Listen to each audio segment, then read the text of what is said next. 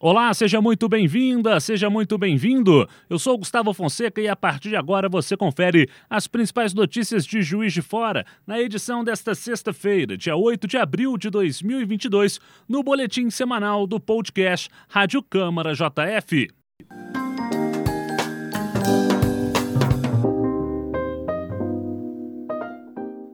Hoje, ao meu lado, o jornalista Otávio Augusto, que chega com o seu primeiro destaque. Tudo bem, Otávio? Tudo bem, Gustavo. Um abraço para você e para todo mundo que está nos ouvindo.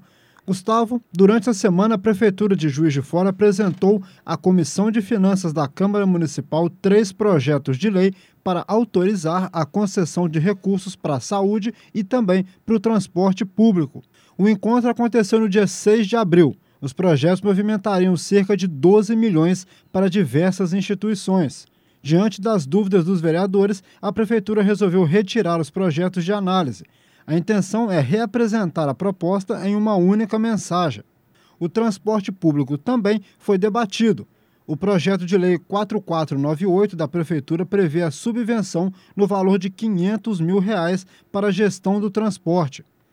O presidente da comissão, o vereador Wagner de Oliveira, do PSB, avaliou o encontro. E a gente quer saber esses investimentos, em que, que vai ser. Então são mais de 7 milhões aí que vai estar tá de recurso.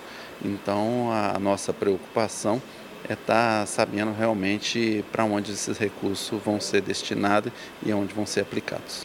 O vereador Bejane Júnior do Podemos, membro da comissão, ponderou a discussão. A gente entende aí de que o governo tem alguns pontos é, que a gente não concorda, mas foi enriquecedor aqui, sem dúvida nenhuma, essa explicação dessas duas matérias para que a gente possa de fato votar. Ninguém faz oposição ao governo, a gente faz apenas oposição é, a algumas pastas, a algumas situações. O vereador Sargento Melo Casal do PTB, que também é membro da comissão, comentou os encaminhamentos da reunião.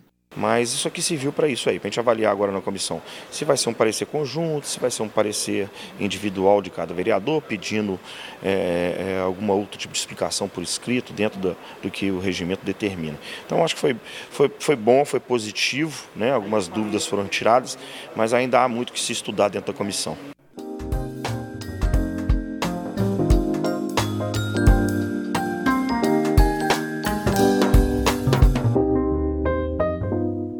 E nesta semana, os 169 anos da Câmara foram celebrados com solenidade no plenário do Legislativo.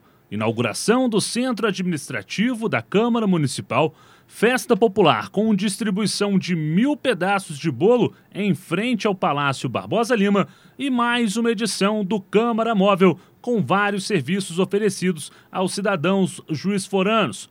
Os eventos contaram com a participação da prefeita Margarida Salomão, de deputados e autoridades de diversas cidades da região. No centro administrativo, localizado na rua Marechal Deodoro 722, no Parque Alfield, foram inauguradas a nova sede do CDCOM no térreo e o espaço integrado da Superintendência de Comunicação no quinto andar. Em um plenário lotado, o presidente da Casa Legislativa, vereador Juraci Schaefer, do PT, relembrou a importante trajetória do legislativo local. Historicamente, ela é representativa também, porque não só no Poder Judiciário, que aqui no Palácio Barbalino foi sede, mas também com o Poder Executivo. As ações da Câmara Municipal eram ações como de prefeituras. Então, nós temos aqui uma retrospectiva histórica muito grande da Câmara, mas o momento atual também muito favorável, porque hoje nós estamos liderando os parlamentos municipais de Minas Gerais, que você tem é, a reverberação de todas as ações da sociedade. Todas as manifestações vêm para a Câmara Municipal, porque aqui nós discutimos, debatemos, deliberamos todas as matérias, saúde, educação, mobilidade urbana, celebramos aqui ah, os momentos de tristeza, de dor, mas também de alegria da cidade, fazendo as nossas homenagens, as nossas moções, o reconhecimento das ações da, da, da sociedade civil organizada. Então a Câmara Municipal é muito representativa, é, porque é, nós fazemos a governança da cidade juntamente com o Executivo.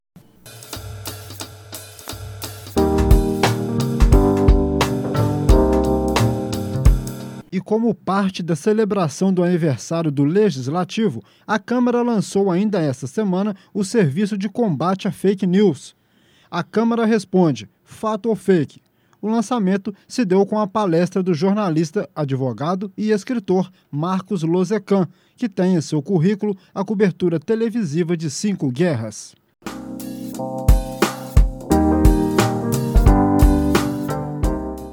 Este foi o seu boletim semanal do podcast Rádio Câmara JF.